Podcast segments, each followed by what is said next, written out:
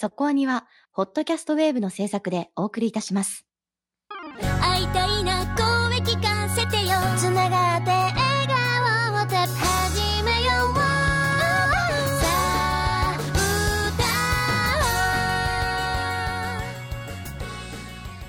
ディープじゃなくそこそこアニメを語るラジオそこアニそこはに私ですね金曜日から公開になりました劇場短編マクロスフロンティア時の迷宮と同時上映劇場版マクロスデルタ絶対ライブを見てきました。おうどうでした？私はねこの正直なところ申し訳ないけどフロンティアの短編を見に行って来週フロンティアの短編特集をやるんだというつもりで行ったんです。えー言ってましたね。サイド B で言ってましたね私ねっていうかねこの「絶対ライブ」っていうタイトルが歌合戦かなんかと勘勘違いしてたのね俺正直ねうんうん。であの予告とかをほとんど見てなかったんですよ全くだからデルタがどういう劇場版になっているのかを全く知らずに行ったわけですねなんならもうワルキューレの映像しかないもんだぐらいのテンションで行ったと。そうそうそうそうそうそうそのぐらいのノリで行ったんですよはい。だってほら今ゲームと歌ゲーとかやってるでしょ確かねあ、ありますね。だからそういうノリのやつがなんかこうポーンと本編があってだってフロンティアの短編を今やるって言ったら我々の中ではあの結末の先が知れるかもしれないでも短編なわけはないとかいろいろ思いながらでも何らかのこうねヒントがあるんじゃないかと思うじゃないですかまあ、思いたいというのもあって。そう思いたいというなるよね。そうそう、まあ、ずるい商法ですよねこれね。でも見事引っかかっていったわけです私は。はい。でところがですねもちろんフロンティアは全力投球でしたよ。短編だけど。お何分ぐらいあったのかな？ちょっと測ってないんで分かんないんですけど少なくとも結構思ってた以上に時間はあったような気分がしました。気分だからねはいはいはい。で、えー満足度はめちゃくちゃ高かったです。フロンティアのやつが。フロンティアは。はい。はいはい。で絶対これはフロンティアの次が来るな劇場で。って思ってます。思ってるだけだあからね。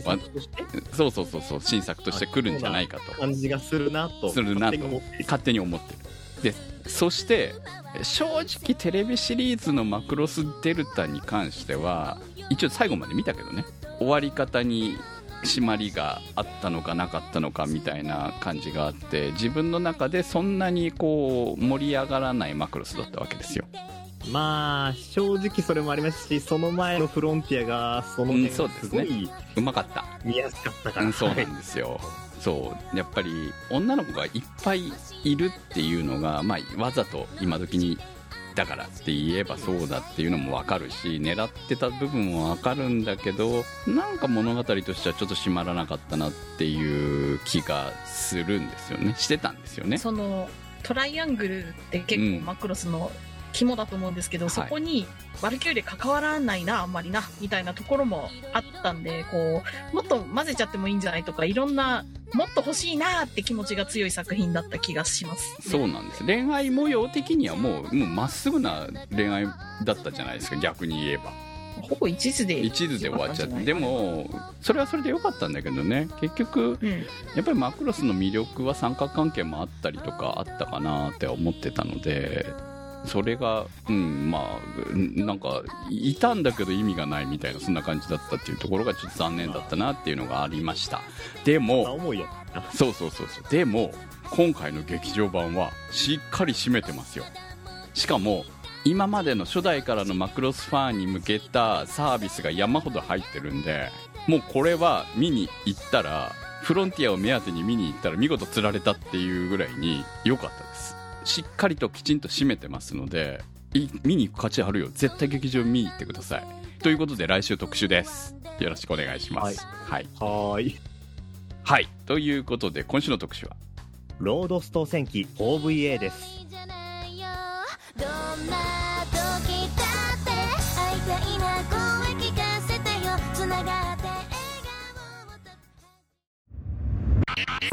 い魔人との戦いから30年。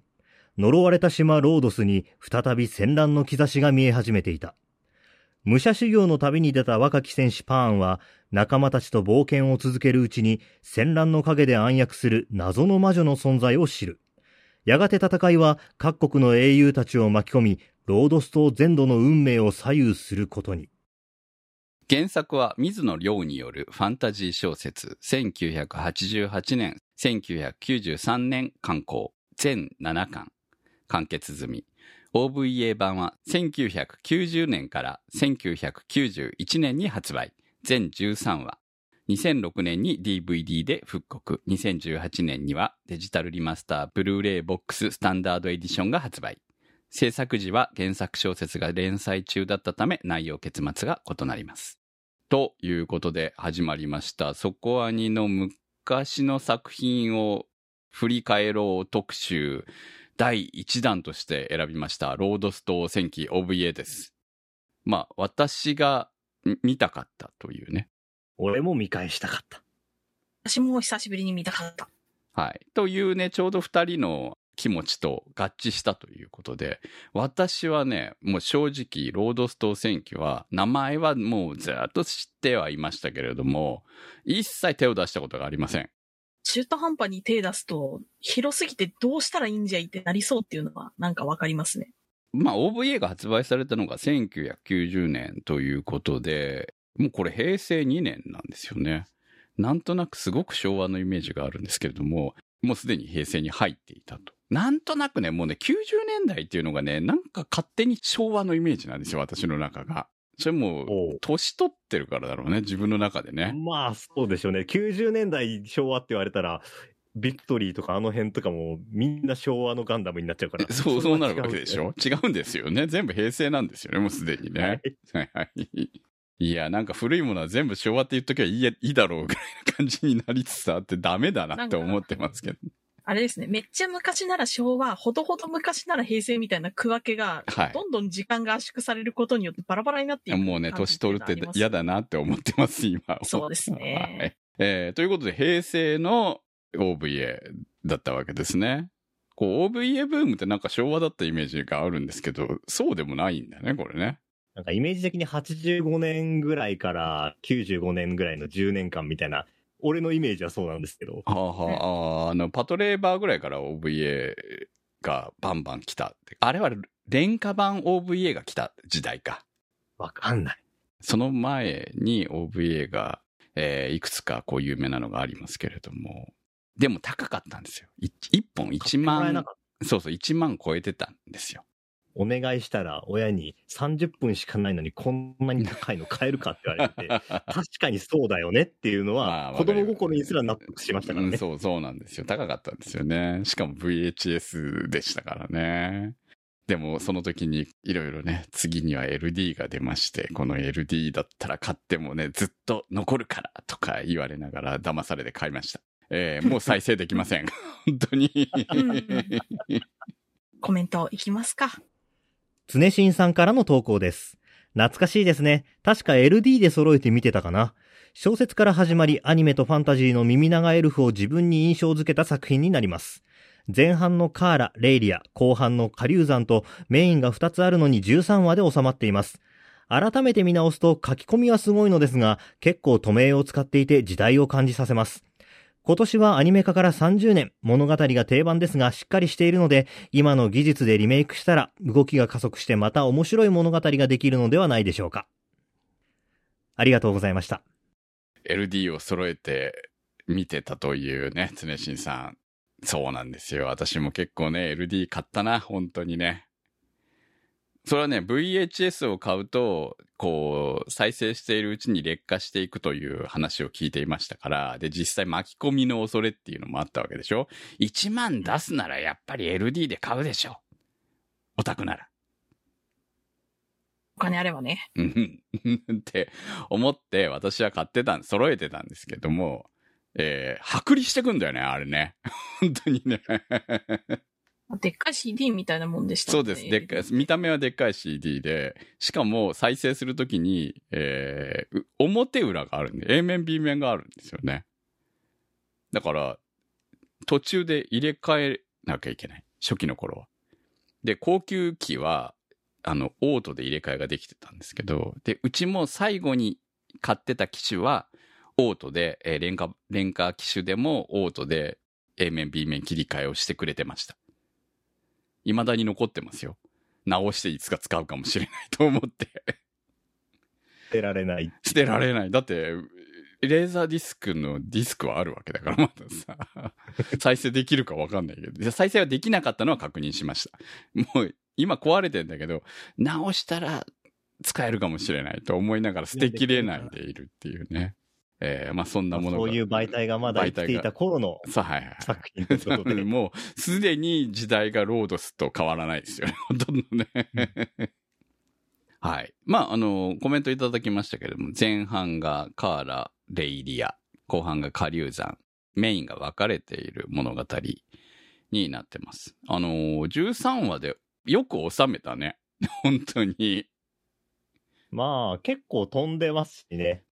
そうだね。あの、これね、感覚的にやっぱり最近の、まあまあ、最近のっていうかね、ファンタジー風の、こう、お列絵作品も見すぎている感もあるなと思いながら、だからすごくこう、特に1話には丁寧でめっちゃ綺麗でね、なんかすごい感動しながら見てたんですけれども、まあ、途中から決して作画が安定しているわけでもない部分もあったりとか、あと、その、動きがね、やっぱり止めが多かったりとか、馬が歩いてなかったりとかね、ああ、いろいろ、やっぱり、うそういう事情もあるんだな、みたいなものは、いやいや、ま、待ってほしい。あんな作画で馬動かしてたら死んじゃうから。あまあ確かにね。い 動物難しいって言ってますしね、しかも。そうだね。まあ難しいですよね、確かにね。ふって、こう、なんか、まあいいや。その、いや、でも多分現代でも、うん。うんあれだったら馬動かせないよ。まあ動かさないという道もありますけどね。無理にね。本当ね。でも、全部手書きですから。手書き時代ですからね。ちゃんとね。いや、絵はかっこいいっすよね。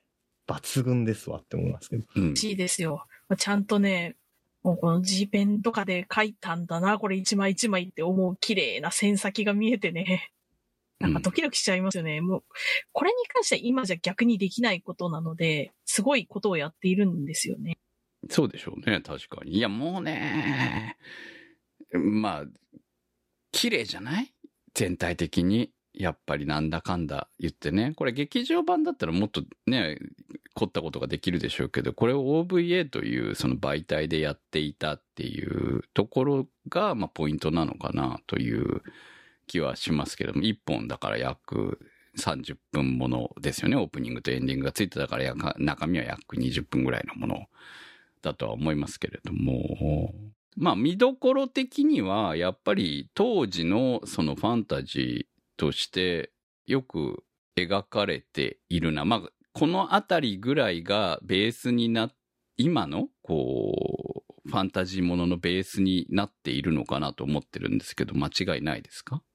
例えばアニメにするととかなっていくと。日本のファンタジーの先駆けは間違いなくロードスだと思います。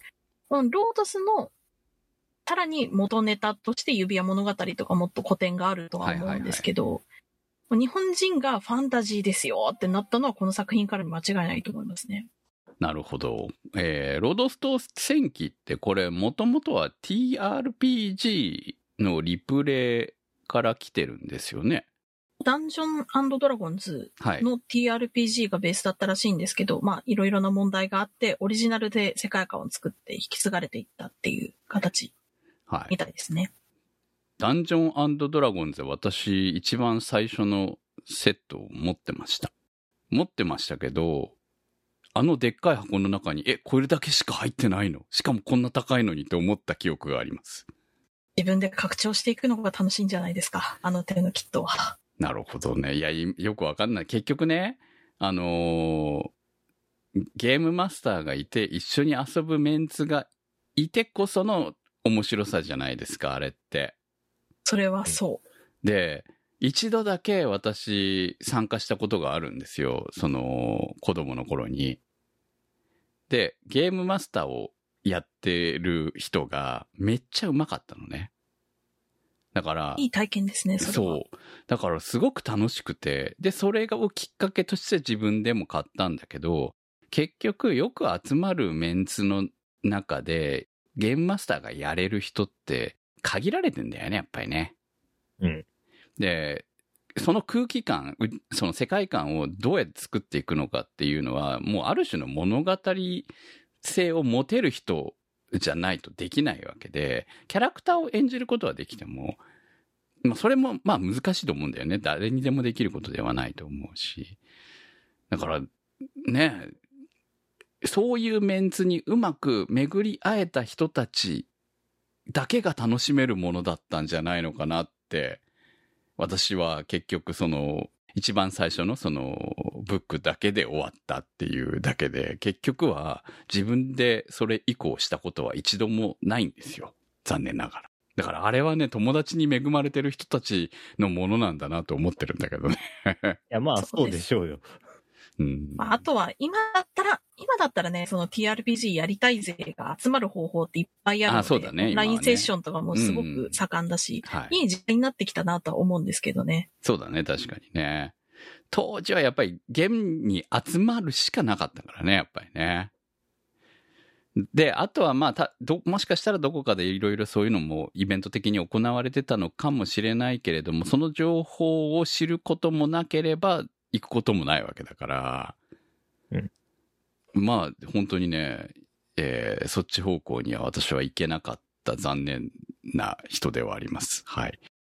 ファンタジーに関してはその後、グイーンサーガにハマっていったので、まあずっと読んではいましたけれどもね。ただ、ロードストー戦記だけは手出さなかったんですよね、全然ね。高中さんからの投稿です。1970年代によく購読していたアニメ雑誌、そこに掲載されていたインタビュー記事などで、いつかヒロイックファンタジーをやってみたいと多くのアニメーターさんたちが話されていました。その頃ロボットものにハマっていた自分には全く聞き覚えのないジャンル。挿絵を見る限りでは子供の頃読んだ西洋の冒険小説のようなものか興味が湧きました。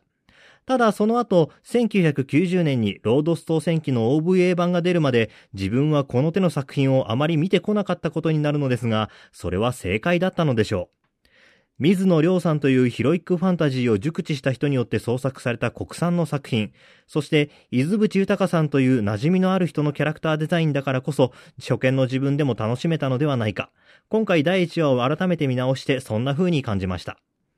もし今回の特集を聞いて、ロードストー戦記という作品に興味を持った方がおられたら、舞台となるロードストーの地図を入手することをお勧めします。地図を片手に作品を見れば、一層パーンたちと同じ目線で冒険を楽しめることでしょう。ありがとうございました。なんかファンタジーって日本の作品山ほどありそうな気がするんだけれども、初期の頃って確かに少なかったんですよね。というか本当に、ここからみんな、いいじゃん、すごいじゃんって思ってハマっていったっていう形だと思うんで、付け役ですよね。まあ結局、アニメとして描くにしても、描いたこともないものを描くのってなかなかやはり難しいよねっていうところがあったんでしょうね。原画がないと動かせないわけですからね。まあその原画を描く人が、それまでファンタジーってこういうもんだよねっていうイメージがあれば、その原画の人もやっぱり描きやすいってなるけど、お話も作りやすいってなるけど、でも、そもそもファンタジーというものに馴染みがない生活をしてきた人間にいきなり書けって言われると困るよねっていうところがあるじゃないですか。はいはい、あると思います。まあ、す今ね、あのー2020年だったらもういろんなところにファンタジーがあるからみんな大体こんな感じでしょっていうのがわかるけど、当時はなかった。で、指輪物語とかああいうものを知ってる人、TRPG やってる人うん。が想像できたっていうとこから、だんだんとみんなにイメージが広まってってっていう、そういう意味での火付け役っていうのはね、あるでしょう、これは。まあ実写のファンタジー、まあ海外の、海外の本格的なやつが作られたりとかそういうのもあったとは思いますし、そういうところからいろんな着想を得たりとかはあったんじゃないかとは思いますけれども、まあ結局当時はその元になるものがなかったからなおさら作り、作るのが大変だったに違いないっていうのはありますよね。で、西洋ファンタジーじゃない。結局ファンタジーとは言っても。うん。で、西洋ファンタジーって日本にもともとないものですからね。あくまでもそのね、こう、侍の時代から来ているわけじゃない。だから時代劇作るよりも大変なんだよね。よくよく考えるとね。小物まで含めてさ。そうですね。ね。今と逆転してますね、そういう意味では。今、日本の古いやつ、調べて書く方が大変だと思いああ。そうかもしれないですよね。うん。そう。だから、なんとなくもうイメージで、あ、西洋だなっていう、そう、ファンタジーだなっていう風に見てくれるじゃないですか、視聴者は勝手に。うん。で、それがない時代ですよ、言ってしまえば。だから、どんな物語なのかっていうところを一から想像しなきゃいけないっていうのは、確かに大変だろうと。それを、その、まあ、小説の中でも大変だろうし、まあ、でもそれは、TRPG というゲームの元があって物語を自分たちで作り上げていた人たちがいても、でも映像はまた別物ですからね、そこからね。そうですね。だから本当に2の人たちだけでやってたものっていうのを、お話っていう形に落とし込んで、挿絵をつけてっていうことが行われたのが、ロードスの超すごいところだと私は思ってます。はいこれで一気にいろんな人が、そういう世界ってのがあるんだねっていうのが分かったので、そうでしょうね。やっぱり絵ってでっかいですよね。まあ特に、エルフは発明。まあ、よく言われますけどね、この伊豆淵さんのエルフは日本初だと言われてますよね。お耳が長いエルフっていうのはこれまでなかったイメージだったっていうふうに聞いたことがありますね。勘違いだったんでしょ？そうですね。なんかちょっと耳が尖ってるぐらいのものだったはずなんですけど、指輪物語とかに記載されてるようなものっていうのは、それを長い耳で書いたっていうのがね、まあ、ちょっとこれ天才的な発明だったわけですよ。今逆輸入されてますからね。場合によっちゃね。そのぐらいディードリットの存在はでかかったと。まあ、恋をしたんだよ、ディードに。可愛いじゃんだって。それに関しては本当水野さんと結城さんの功績というか、ね、うん罪というか。まあ、罪でしょうね。確かにね。いやい、や、だって、今、ロードストー戦記のあの公式のページ見ると、伊豆淵さんの絵の絵でキャラクター書いてあるんですけど、それ見るとやっぱりディードリットよりもシーリスとかの方が受けそうなビジュアルしてるんですよね。うんうんうん。うん。確かにね。他の挿絵とか、あの、めくった時のなんかカラーページみたいなんとかでも、あの、ディードとか書いてたけど、でも、やっぱり言動と、まあ、この OVA のめちゃめちゃ綺麗ないやいや、結城さんのね、ディードリットはね、綺麗すぎでしょ？やっぱり。可愛い。美しい、美しさの中にある、こう、意地悪さみたいな、そういう、こう、なんか、幼さみたいな部分と意地悪さみたいな、こう、いかにもエルフというキャラクターはこういうもんなんだよって、見せてくれているような、ね意地悪さはあるけど邪悪さはなないいみたいな、ね。そうですね、確かにね。ダークエルフとは違うみたいな感じ。そうダークエルフの体がエッチなのも結城さんのせいあですよそうですか。ピロテーサー、兄折りですからね、最初は。はいえゆきさん、やばいよね、本当に。やばいですねえ 本当にね。まあ、功罪のすべてを握った男ですよね。間違いなくもう本当ね。にね、日本のエルフのすべてをね、本当に。だって、エルフのイメージから緑とか絶対ここからでしょ、みたいな。いや、思うんですよそうねでしょうね。うん。いや、だから、伊豆淵さんが原案を作って、それを、ね、よりブラッシュアップというか、よりエロくしてしまったのがゆきさんだったわけでしょ。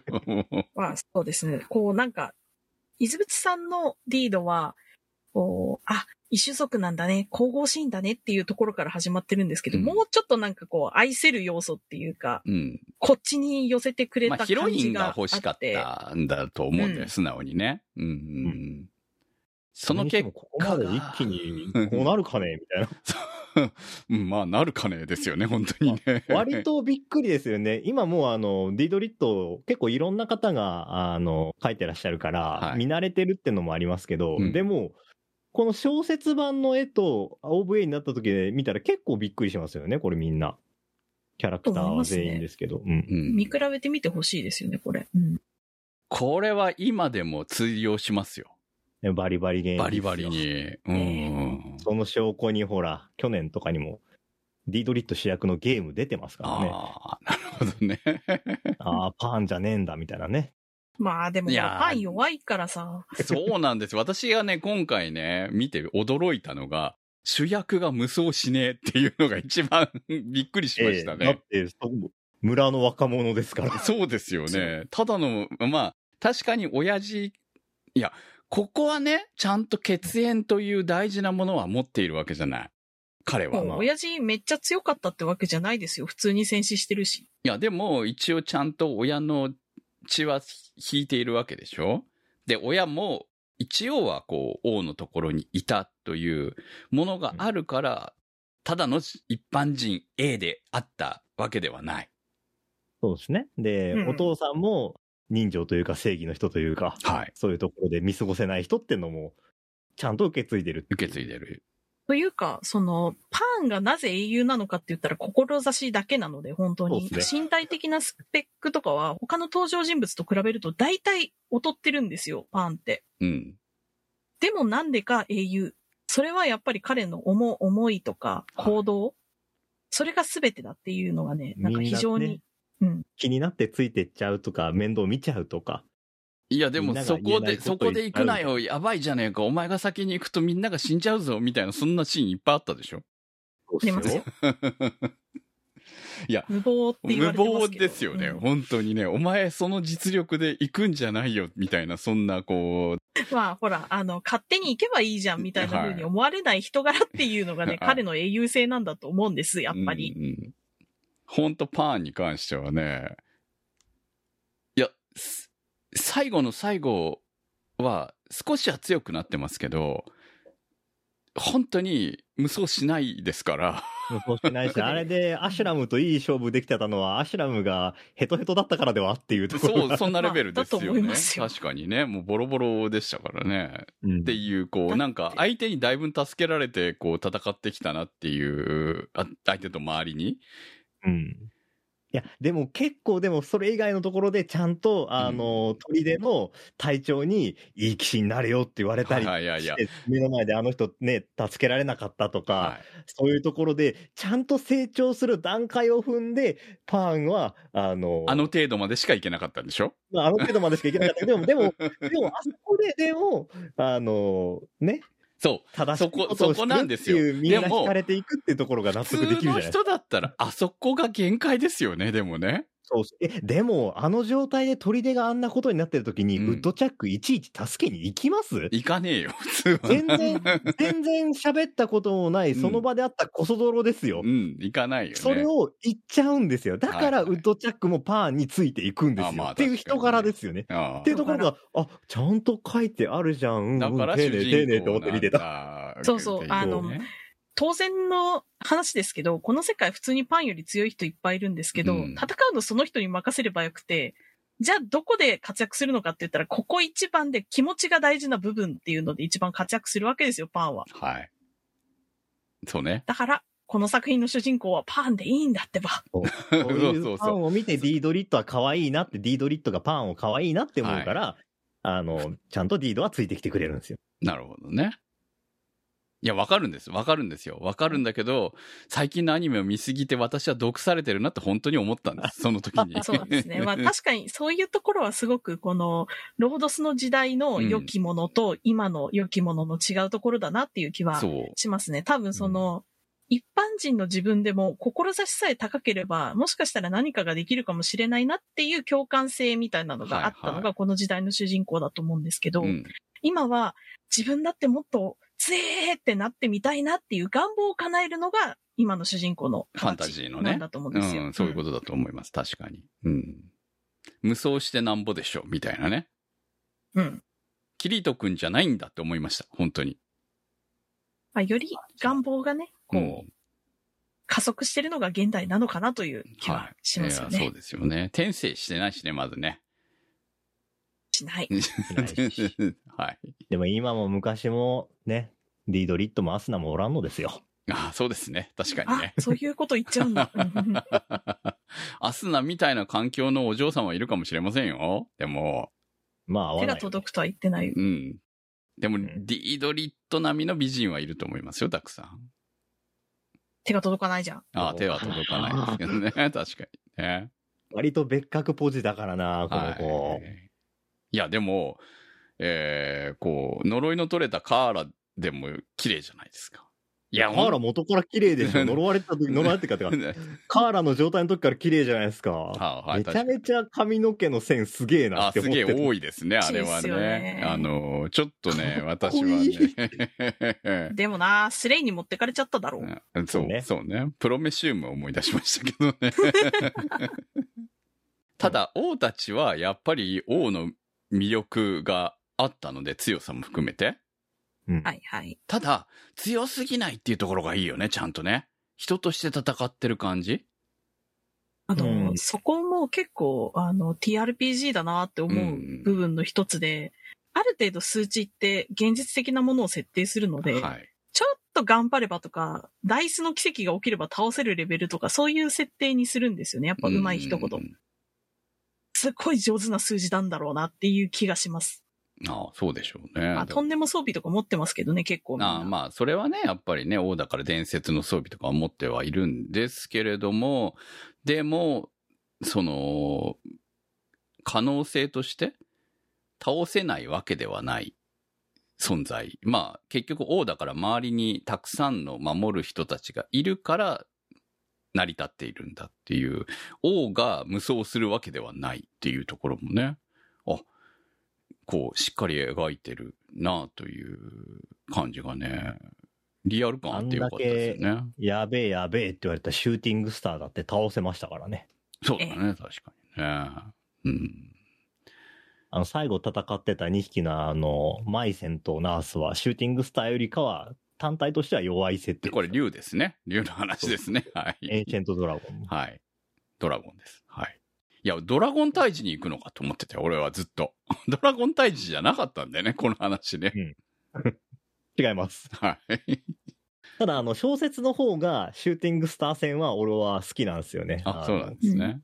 古代人がシューティングスターにかけた呪いがあって、みたいな。ああ、面白そう。この支配の王爵を守らないといけないっていう制約のもとに彼は、あの、呪いであの地に留められているので、ああ、そういう。支配の王爵を取りに行った人間が来ちゃうと、空飛べなくなるんですよ。はいはいはいはい。だからもう勝てんってなった時に呪いで逃げたいけど、逃げれないって言ってるようなシーンがはあったりとかして。人間味があるね竜 なのに。そうそうそう。あ、こいつも割と気の毒だな、みたいなところがあったりとか。なるほど。結構ね、その人間味あふれるという意味ではすごく描かれ方が、そのリリアルだなっていう言い方はあれだけれども、あの、飛んでないよねっていうところが。強人がいないです。標うんそうそうそうそう。すねマまグナードさんぐらいじゃないですか。あ、そう、ままああね、こう、カーラもそうだったかもしれないけどさ、ああ最初はさ、うん。いでも結局そういうのを除けば、まあ魔法使いはね、やっぱりね、ちょっと、その、一般人よりも強力かなっていうのは、うん。リードも含めてあるのかなって思いますけれども。やっぱり連発できないんですよ、こういうの。徹底的に。あー1日に数発とか。なるほどね。その辺はこう、減っていったら復活するまで時間がかかるわけですね。まあ本当に1日休むとかじゃないと回復しないんですよね。うん魔法って本当に切り札なので、温存、温存っていうのがね、こういうゲームのプレイスタイルなんですよね。ロードスの世界観をベースに作られた後にできたソードワールドとかだと1日3回とか、そんなもん3回だったら魔法法使い使えねえから、もう、何人か用意しといて常にこう撃てるように、昔の鉄砲みたいな感じにしとかなきゃいけないんじゃないの？本当に。まあそういうパまあその辺の、あれですよね、進化系がゴブリンスレイヤーみたいな。ああ、なるほどね。感じですねはいはい。奇跡何回使えます？みたいな。あとな、うん2回ぐらいかな？みたいな。めっちゃ計算してましたよね、確かにね。ねあれ正しいですよね、確かに。だから、俺も見ながら思ったんで、ゴブリンみたいなのもゴロゴロ出てくるから、あ、ちょっと似てんなって思いながら見てたんですけど、あ、なるほど、逆やっぱり進化系なわけですね。これのそうね。。むしろこれがあってから生まれた作品の一つですよ。間違いなく。なるほどね。ああ、納得できました、納得。なんか懐かしさを感じたのはそこにあるんですね。ルーツですね、やっぱりああ、。やっぱりね。アルフォン少尉さんからの投稿です。今回、ロードストー戦記の特集ということで思わず投稿してしまいました。ロードストー戦記といえばもはやいわゆるラノベの古典であり、日本のファンタジー RPG の歴史において欠かすことのできない作品であります。その歴史上の価値を語るだけで文字数をオーバーしてしまうので、今回は OVA の魅力についてのみ紹介。この作品の魅力はズバリ第1話に全て込められています。キャラクター紹介と世界観をぎっしり詰め込んだこの1話は見どころだらけです。冒頭で語られる神話からのオープニングは、視聴者に神話の世界と作品の世界が地続きであることを示唆しているし、そこから入る透明感のあるオープニング。その映像は作品の世界観をうまく表現できています。また、本編の中で繰り広げられる令和の今では何気ない魔法使いが栄唱を唱えて魔法を使うシーンも、パーティーがそれぞれの役割に応じてフォーメーションを作ることも、異なる系統の魔法も、ロードストー戦記以前に表現したアニメはなかったと思います。つまり、今の異世界もの、ファンタジー RPG ものの原点がここにあるのです。30年前、ドットや挿絵でしか見れなかったファンタジー RPG の世界がアニメで表現されている。当時の私はそれだけで満足でした。キャラ原案は伊豆淵豊さん。キャラデザインは結城信輝さん。特にヒロインであるディードリットの表情はこれでもかってくらい豊かに描かれています。エンディングのアルフォンス・ミ社長のイラストも素晴らしい。90年代前半、某アニメ雑誌の人気投票で常に上位にいたのも納得です。全体を通して今のファンタジーものと比較すると物足りなさもあるかもしれないけれど、この作品にはファンタジー RPG 本来の魅力が詰まっています。深夜アニメ一期分なので、秋の夜長に一気見してはいかがでしょうかと。ありがとうございました。熱いコメントありがとうございます。本当にね、もうね、こういうのを待ってるんですよ。私は、この、今回のこういう特集では。文字数オーバーでも OK と。そうそう、文字数オーバー。いや、OK じゃないよ。OK じゃない。言ってたのに。そうそう、OK じゃないけど、でも、思わず心がね、溢れ出るっていう時ってあるでしょ？愛用政府ってことですね。うんなるほどい。やいや、政府はしませんけど、でも出ちゃう時があるじゃないですか。そうね。うん。その溢れ出たものをなるべく凝縮凝縮してほしいけどね。もちろんね。うん。ここは他の人が言ってくれるだろうみたいなところを外してもらえたりとかするとね。いいんじゃないまあより濃い。より濃い。私が訴えたいのはここだ、みたいなねねそうそうそうそう。そういうのが理想でだなと思うんですけれども。えー、私正直ですね、今回ね、見見ながら、えー見、見ながらというかもう聞きながら、めっちゃ堪能してたんですが、声優さんがいいですね。みんない若や、い。わかる。わかる。うん。最高なんだよな。いや、まあもちろんね、その、作画とかも含めて、えっ、と、現役でバリバリ活躍されている方もいらっしゃるし、もうすでに奇跡に入られている方もいらっしゃいますけど、あの、本当にね、その、まだ、ね、バリ、本当の意味でバリバリだった頃、若い頃ええの声が素晴らしいですね。そうっすね。いや、俺はとにかく榊原涼子さんのカーラにやられましたよ。そっちか。はい。いや、榊原さんの声はもともと大好きなんですけど、まあ嫌いな人いないでしょ。そう、好きなんだけど、でも、やっぱり、もう、ししっかりとした大人の女じゃないですか。うん。もう我々が印象に残っている榊原さんといえば。まあ。G だったりとか、メスゴリラだったりとか、そういうことですよね。そうそうそう、そういうことです、そういうことです。はい。でも、あの、カーラは、素敵なんですよね。まだ若いんだよ。あちょっと可憐な香りがあるのがいいですよね。すごいですね。別物めちゃですよ。めちゃあいつ肉体に引っ張られるからな、口調。そうなんだよねはいはいはい。その辺もうまいな、その変化も含めてね、うまいなっていうね。これは惚れるわっていうような、そんな感じの声がね、いいですよ。いやー、バグナードがね、めっちゃ好きなんですわ。ああいう青野さんが。はいはい。青野さん、いいね。で、しかもこれ、ほら、坂さんがパーン王で、はい。めっちゃ喋るでしょ？めっちゃ喋りますね。うん、で、ね、あの、割と威勢のいい役が多いんですけど、坂さんは。はい。でも、こういう穏やかな役っていうのも、もう、やっぱ聞いてて、ああ、かっこいいなって思って。いや、こいい。ただただミーハーですわって感じの本当にね、ええミーハー、声優好きにはたまらない夫人ですよね、これね。本当ね。うんそいやだってもうなんか本当キャスト欄見ると震え上がるぐう。らいに。そうそうそうそう。すげえ人しかいねえっていう。本当に。すげえ人しかいないですよ。本当なんでアシュラム、神谷明悪役やってんのって思いながら見てましたもん、本当に。だって歌手王の横にいたのだって森勝治さんだしね、みたいな。本当ね。ガルマじゃん、シャーとガルマじゃん、とか。マグナードの部下浦島んじゃん、みたいなね。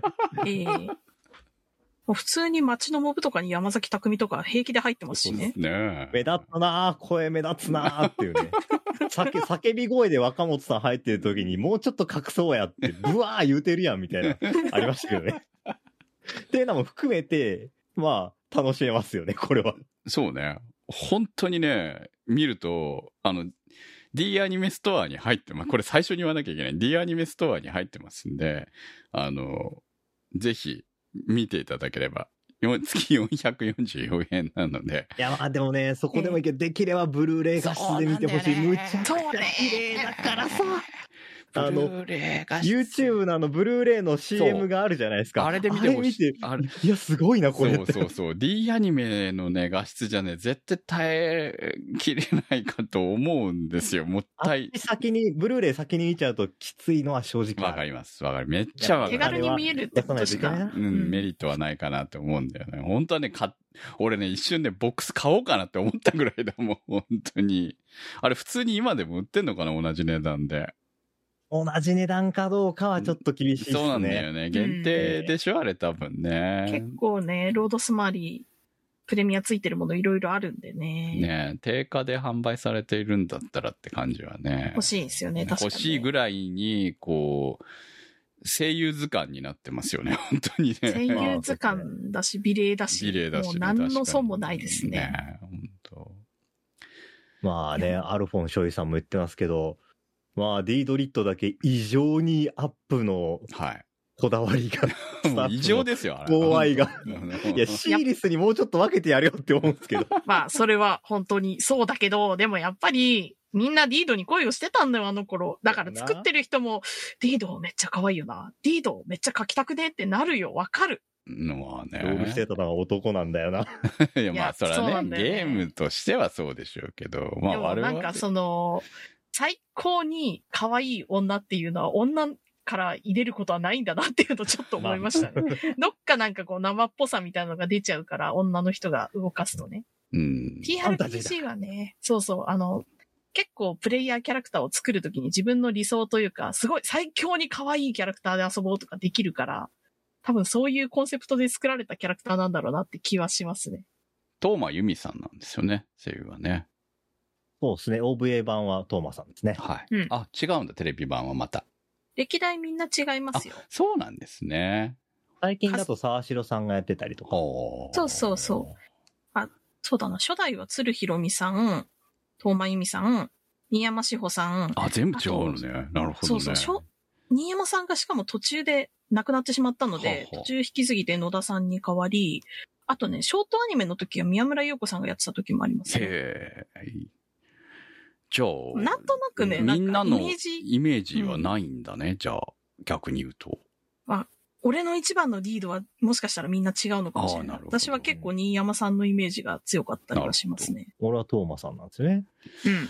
トーマさんはね、私の中ではね、どうしてもね、ウルドのイメージが強すぎてね、もうちょっとなんかこう、どちらかって言ったらダークエルフ感なんですよね。もうちょっと意地悪な感じというのか。だったので、初めてこう、名前と一致した時に、え、そうなの？って思ったぐらいでした。だって、わた、あなたのトーマさんは誰からっていうのをやった時に私は もうウルドからなんですよ。すごく意識したっていうのは、ウルドがすごく好きだ。まあ、ウルドっていうか、あの、女神様が好きだったので、その中で、その、ウルドっていう、こうね、姉の役がめちゃくちゃ合ってたので、好きだったなっていうところがあったんで。ディードリットってこう、どちらかって幼い感じじゃないですか。まあ、可憐な。可憐な感じがあるから、ちょっとイメージが自分の中では違ってたっていう。でも、声は全然ね、素敵でしたから。まあでも、リードは、あれですよ、カレーになってるのはパーンとかあのパーティーの中だけでああ、なるほどね。そうですね。パンが横にいることであれっていうのは間違いなくありますよ。その、はいはいはい。いつもの服の方が似合うわよねとか言ってるところがね、可憐なわけですよ。なるほど。あの、僕年人全然話聞いてなかったですけど。はい。いや、なんで花を置きに来たのに、あの夜には何もないんだっていうのが私は一番驚きましたけどね。パーンだからでしょ。ああ、ですよ。あいつは女心なんて一切わかんねえんだ。でも一応花を持っていく。あのディードリップが横にいんのに、横にいんのにずーっと歌詞を見てるんですよ。ホモかよ。で、正直今回見てて、当時はそんなホモかよってツッコミが自分の中になかったからなかったけど、うんうんより思いましたよね。あ、すげえな、パーンみたいな。同じこと思った。そんなに見ることあるって思った。そう、成人かなみたいな。あのぐらいの年齢なんて絶対、もう少しこう、そうそう欲望、その欲望までいかなくとも、その、ドキドキしろよドキドキするシーンとか、顔をあからめるシーンみたいなのが、あんな美人がいるわけですよ、横に。ええ。ここがね何そんなねみたいな。ありきたりな対応してたら、ディードリットは、あ、こいつ可愛らしいなってならなくて、そういうなはいねならずに、あの、正義に燃える心を持ってるパーンだったからっていうのは、まあ、確かに、あーなるほどね。そうそう。あの、言い方悪いですけど、面白い男だったわけですよ、彼はね。あなるほどね。納得です。はい。草尾さんの芝居もすごい視野狭そうだな、みたいな感じでやってる。いや、素晴らしいですね。あの感じよ。うん、あのあと、頃ドギマギしてる時の感じもね。あの頃いろんなヒーローやってた草尾さんがね、ほんとね。そう、なんか、これ90年ってことは、その1年後にドレル・ロナをやってるわけでしょ そういうことですね。いやー、ほんと声優図鑑なんで、ぜひね、これは見てほしいなと思いますし、若本さんがまだね、かっこいい役、かっこいい役じゃないんだけど、役としてはかっこ悪いんだけど、かっこいい声を出されてますよね。まあか、若本さんのおかげでウッドチャックがかっこよく見えるという。そうなんだよね。そうですね。なんか、味が出た感じしますよね。そうだよね。深みがあるよね、本当にね。しかもね、最初、序盤のウッドチャックとね、あの、ウッドカーラーになってからのね、二度美味しいですから。そう。そう、確かに。そうなんですよね。本当ね。やっぱりすげえわ、若本の若い頃は、本当に。今だとすごいけど、まあね、いや、あの、芝居のやり方やり方え変えちゃったからね、もうね。うん。ええそう。いや、でもやっぱ私はなんだかんだ言って神谷明だな。神谷さん？うん。だって、あの頃で多分、いい役しかやってなかったんじゃないの？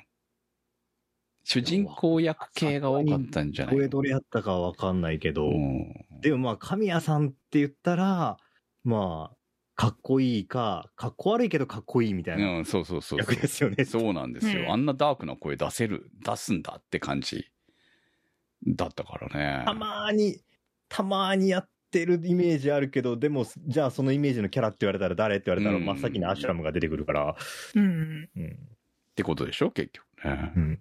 アシュラムは割と突っ込みどころ多いっすよね。まあ確かにね。うん。あんだけ相手にしてなかったみたいなピロテース抱っこして、そのまんまね、ロードスを、あの、お取りくださいみたいなこと言われてんのに一緒に死ぬみたいな状態になってるし、生きてんのかいってなったら、髪飾り置いていくし、みたいな。いやいや、その髪飾り持ってけよって思ったよ、本当に。いや、気持ち的には、それはもう、俺には必要のないものだという意図があったのかもしれないけど、いや、そこは持っていけよって思ったけどね、やっぱりね持って。やれよっていう,、ね、っていうのもあるし、バグナード倒したらパーンの前にズズイって出てきて、うん俺たちが戦う理由なんかないだろうみたいなことで、本当そうなんだよ本当にないだろそう。ただ単に君のこだわりでしょ、みたいな。そうそうそうそう。なんか、あの、アシュラムの挙動もね、なんかすごい TRPG のサイコロの目に操られてひどいことになったことなんじゃないかなって気とかもするので、あの、不可解さっていうのがね、すごくその生っぽさなのかなっていう気はしますよ。これがシナリオ、いわゆる本当に物語として作られたものと、こう、まあ、ある種 TRPG をベースとし、で実際に行われたことをベースとしてそれを小説に落とし込むっていう面白さっていうのが違うんだよね、結局ね。そう。だから、アシュラムの行動も結局そういうものに左右されているわけじゃないですか。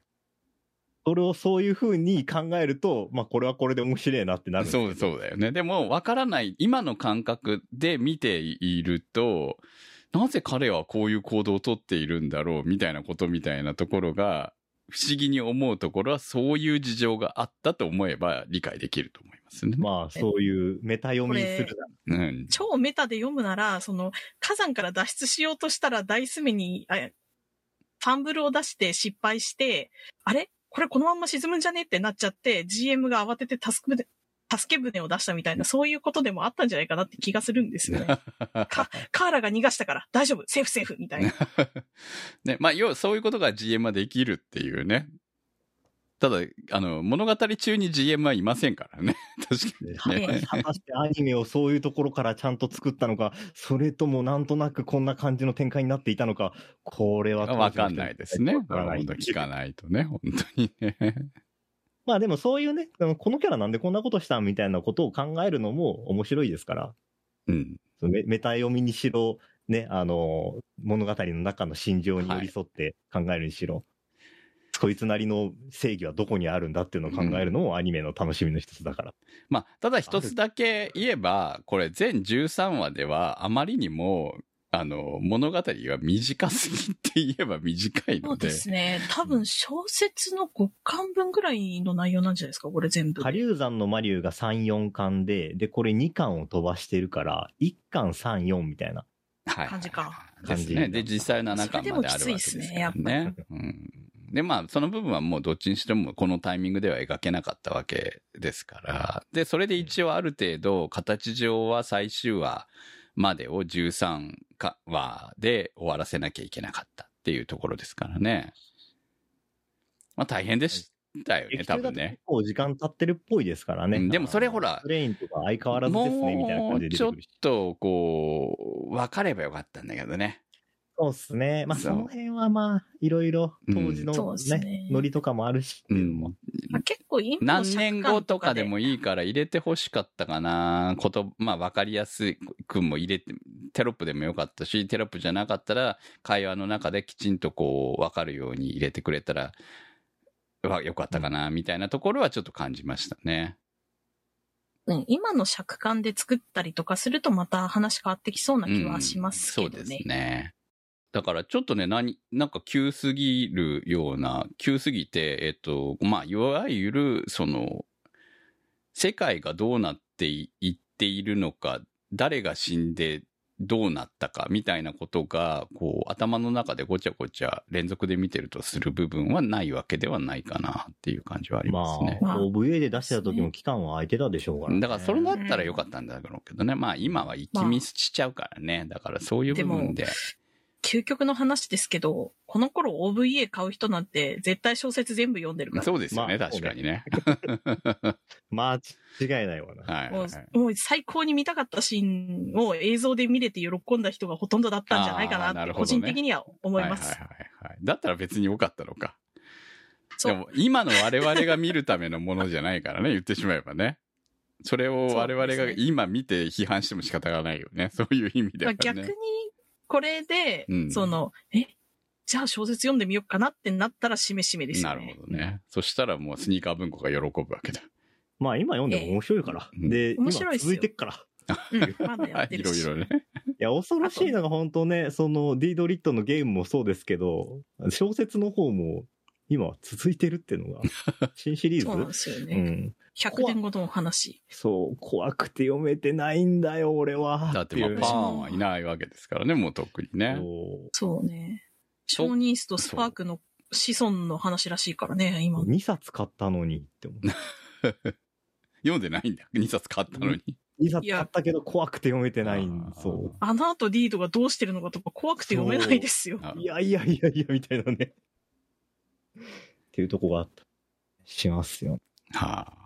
もう本当に派生の作品もめっちゃあるので、ちょっと気になるなと思ったらいくらでも面白い情報って出てくるんですよ。この OVA 本編では結構あっさり決着がついちゃいましたけど、王様二人の昔の話とかも最高にいいですから、まあそっちの方が気になるよね。逆にね、俺はね。あの二人うんあの二人最終的にあんな争ってましたけど、すげえ仲良かったんですよ、昔。えだってそういうシーンはあったわけじゃない実際ね、うんその討伐だから街に繰り出して、うん半日遊んでた話とか、あなんか俺酒屋になるわって飲みすぎて行った話とかいろいろあったんですよ。あの、なんかそんなの。うわ、懐かしい。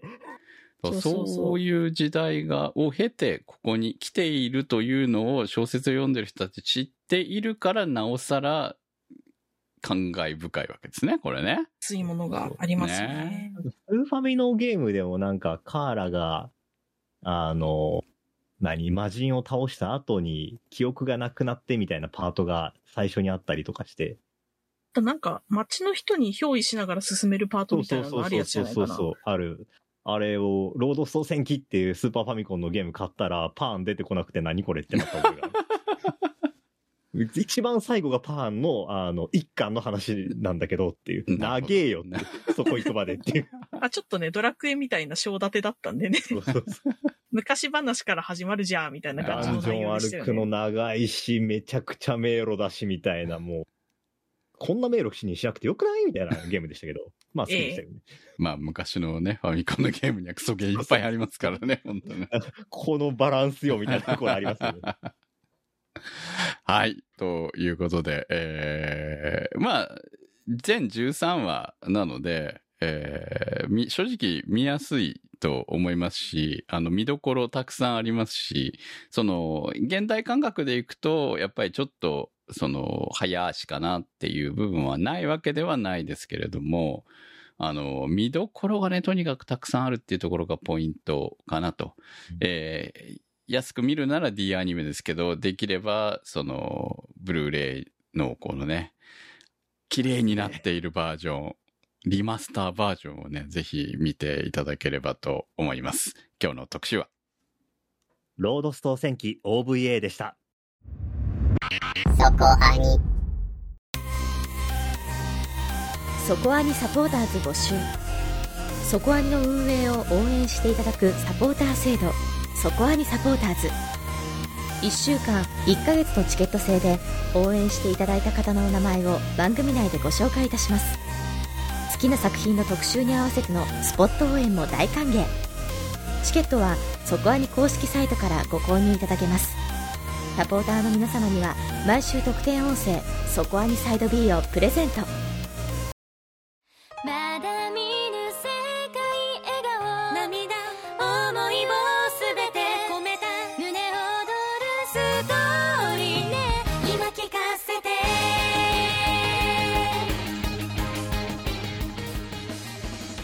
いやね、思ってた以上にこのシリーズ楽しいね。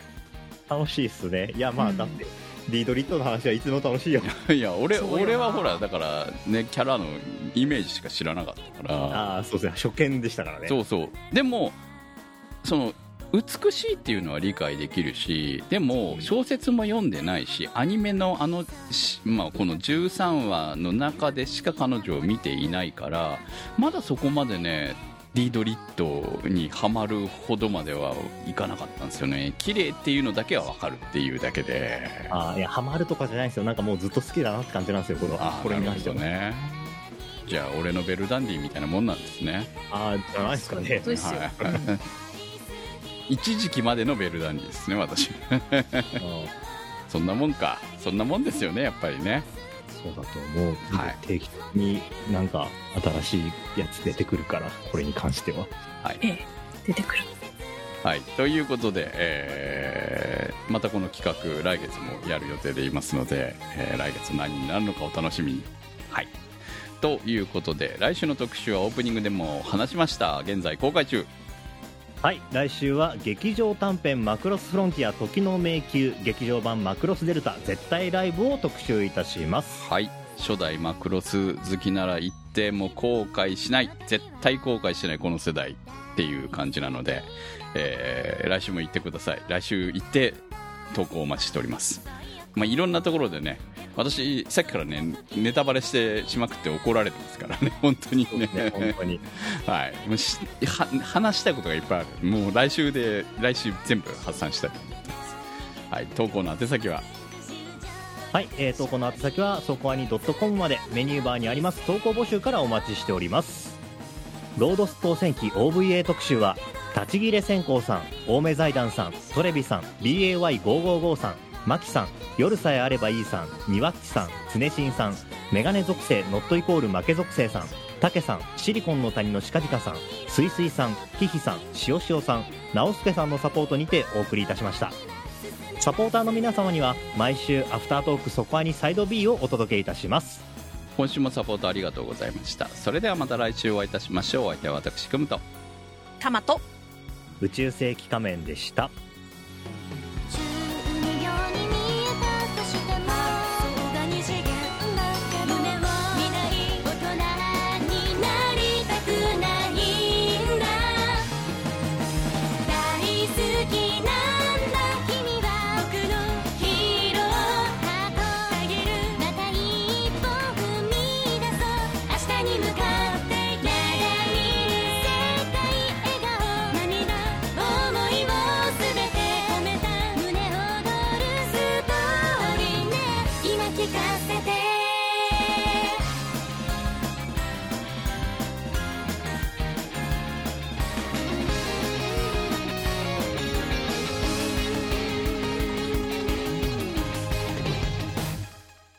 そこアには、ホットキャストウェーブの制作でお送りいたしました。